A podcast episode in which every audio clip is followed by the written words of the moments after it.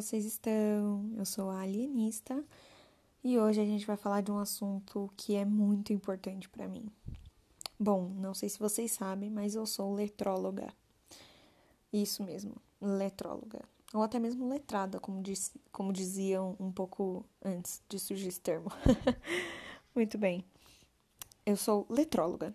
O que, que isso quer dizer? Isso quer dizer que eu sou formada em letras. Mas é muito difícil explicar no que exatamente eu sou formada. Muito, muito difícil.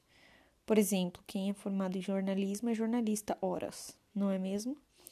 Então hoje eu vou dedicar todo esse episódio para falar para vocês de um curso que pouca gente sabe que existe, e se sabe, não sabe exatamente do que se trata. E esse episódio vai ao ar no dia 22, no dia 22 de maio. E dia 21 de maio, ou seja, um dia antes, né? Ontem, é, foi o dia do letrólogo. Então, antes de mais nada, feliz nosso dia, companheiros. E para quem não sabe, ou quem sabe pode vir a se tornar um companheiro, seja bem-vindo. Fica aí, presta atenção, tome notas, porque talvez esse curso e esse podcast possam mudar a sua vida. De verdade. E de verdade. É um curso incrível e hoje você vai saber tudo sobre ele. Então, o curso é muito interessante e aborda muitas coisas. Muitas, muitas coisas. E. Ai, eu não consigo explicar de uma vez só, meu Deus do céu. Então, eu vou explicar por partes. então, hoje, o episódio de hoje é: afinal, quem faz letras faz o quê? Antes de mais nada, a gente tem que entender por que, que tanta coisa ficou acumulada dentro de um curso só. Muito bem, quando a universidade começou a existir no Brasil, né, as, as faculdades, né, os cursos superiores, é, existiam so, somente três cursos: o de Direito, o de Medicina e o de Engenharia, que até hoje são os três pilares, bem entre aspas, né, os pilares da sociedade, né? Então, quem dava aula de português, por exemplo, tinha feito direito, necessariamente. Muito bem.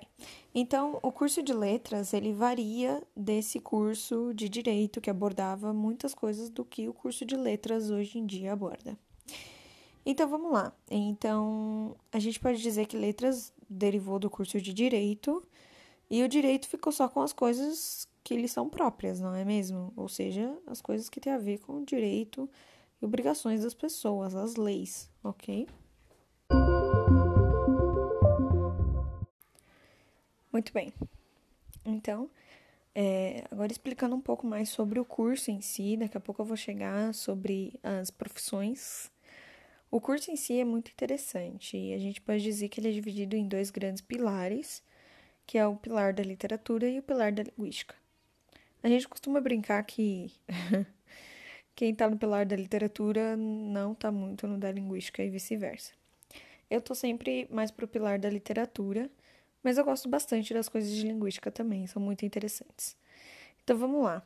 Dentro do pilar da literatura, a gente estuda, por exemplo, a formação das correntes literárias, a gente estuda estilística, a gente faz análise, obra, análise das obras, ou análise da obra e autor, ou análise da recepção da obra em devido espaço, enfim, é, existem muitas coisas em relação à análise, mas basicamente a gente separa obra e autor, tá?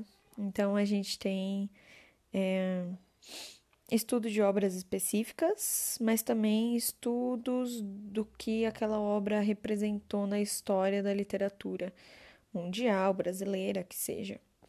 Então a gente também estuda isso, né? A história da literatura, seja.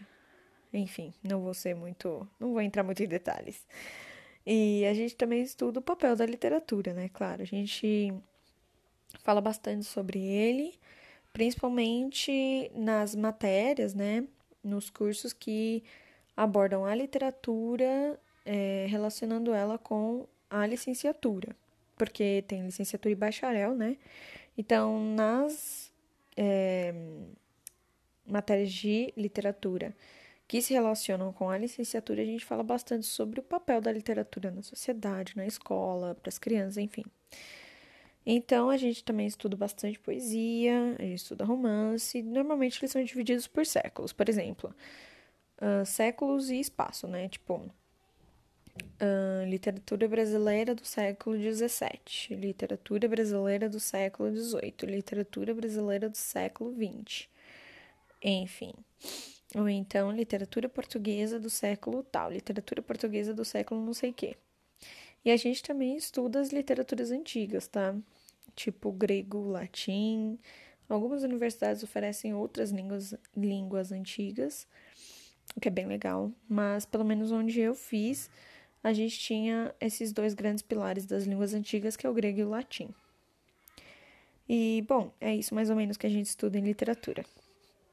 Mas bem mais ou menos, viu, gente? Tá bem por cima, só para vocês entenderem. E. Bom, indo pro ramo da linguística, né? Pro pilar da linguística, é o que a gente estuda em linguística. A gente estuda a formação das línguas, fonética, fonologia. A gente estuda discurso, conversação. A gente estuda normas, as normas é, vigentes, ou se a norma está certa, se a norma está errada, enfim, várias, várias questões. A gente estuda diferentes tipos de linguagem. A gente estuda muito o desenvolvimento da fala oral, seja ela é, muito específica, por exemplo, de como se dá o desenvolvimento da fala oral por crianças que têm autismo, por exemplo. Isso tem alguma diferença? Então a gente estuda bastante isso também. A gente estuda sintaxe, tudo que vocês imaginarem, gente, a gente estuda. É inacreditável. Tudo que pode existir sobre língua, que é diferente de linguagem, tá? A gente estuda. E é muito delícia, porque a gente acaba aprendendo umas coisas inacreditáveis, cara. Enfim, a gente estuda isso que é muito legal a gente também estuda um pouco, principalmente em sintaxe. É, a gente estuda bastante é, porque que as, a gente faz frase do jeito que a gente faz, entendeu? E por que, que colocando uma palavra em outro lugar pode significar uma outra coisa, ou porque é impossível colocar uma palavra no final da frase e a gente sempre põe no início. A gente estuda bastante isso. A gente também estuda morfologia que é basicamente entender a formação das palavras, né? Então, é, entender por que, que um sufixo é assim, por que, que ele muda a palavra para isso, para aquilo, por que, que a gente só usa sufixos de, sei lá, para falar de trabalho, a gente só usa um tipo de sufixo, entendeu? A gente estuda isso também, que é muito legal. Pouco desesperador, mas legal.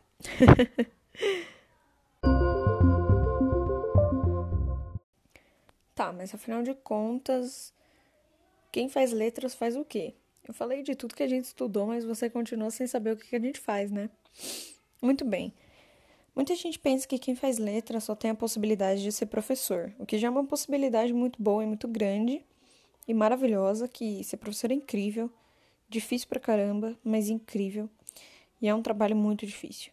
Então, já é uma possibilidade incrível ser professor, mas as pessoas acham que a gente só pode ser professor. Não. A gente pode trabalhar como tradutores, tá? Uh, revisores, corretores de textos. A gente pode trabalhar como intérprete, principalmente se você se especializa em Libras. A gente pode trabalhar como legendador, como editor de textos, né? Que é muito legal. Uh, a gente pode trabalhar com, como escritor ou como pesquisador de línguas antigas, é, antigas. Ai, Jesus, estava dando aula de espanhol, meu Deus. De línguas antigas, por exemplo. É, ainda hoje se tem, é, a gente tenta descobrir qual foi a língua que originou as outras. E, então, essas coisas continuam até hoje, essas pesquisas, e é sempre necessário um linguista para ir lá falar de onde saiu aquela língua, e com quais povos ela está conectada. Isso é quem faz letras que faz isso. A gente pode também trabalhar com tradução juramentada. E vou explicar um pouquinho do que é tradução juramentada, Pensa num, numa bula de remédio, tá bom? Essa bula, muitas vezes, ela foi traduzida, ela não foi produzida no Brasil. E alguém tem que fazer esse trabalho, que é um trabalho que incide na saúde das pessoas, tá? E quem faz esse trabalho não é um tradutor qualquer, é um tradutor juramentado. Então, tradutores juramentados também fazem letras, ok? E um tradutor juramentado, ele também trabalha, é, normalmente ele trabalha com documentos, para vocês entenderem por que, que significa, porque é diferente de ser um, entre aspas, um simples tradutor.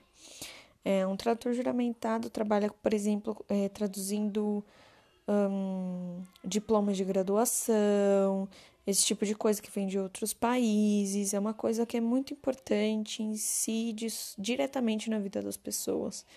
Então, é uma área um pouco mais restrita, mas ela existe e, bom, como eu disse sobre a bula de remédio, ela está presente nas nossas vidas a gente nem faz ideia disso. Então, esses são alguns, acho que acredito que as maiores, os maiores empregos, né, as maiores oportunidades de trabalho para quem faz letras. É bastante coisa. Por exemplo, só no ramo da tradução tem muita coisa que você pode fazer. Você pode traduzir Hum, você pode traduzir roteiro, você pode traduzir livro técnico, você pode traduzir hum, séries de televisão, você pode traduzir filmes, você pode traduzir. Nossa, muita coisa. Você pode traduzir livros também, livros hum, literários, é muita coisa que dá para fazer. E eu aposto que você não sabia disso. então, bom. Se isso não mudou a sua vida, talvez você conheça alguém que super se interessaria por isso. E chega de falar por aí que quem faz letras é só professor, bem entre aspas, ou que quem faz letras provavelmente estuda o dicionário. Na realidade, quem faz letras normalmente quer queimar todos os dicionários e gramáticas. Então, a gente não é exatamente professor Pasquale, esse Caxias, todos que as pessoas ficam pensando da gente. Muito bem, então é isso. Eu queria desejar um feliz dia do letrólogo para os meus companheiros. E se você conhece alguém que super se encaixa em tudo isso que eu falei, ou que se interessaria, manda esse podcast para essa pessoa que você pode estar mudando a vida dela, cara. Antes de eu saber do que se tratava, eu nem sabia que eu queria fazer letras. Então eu sei o quanto é importante esse tipo de orientação e de explanação, né, da verdade. Muito bem, é isso. E, bom, assiste o episódio que saiu hoje também sobre como aprender melhor uma língua estrangeira. Um beijo, vejo vocês na próxima.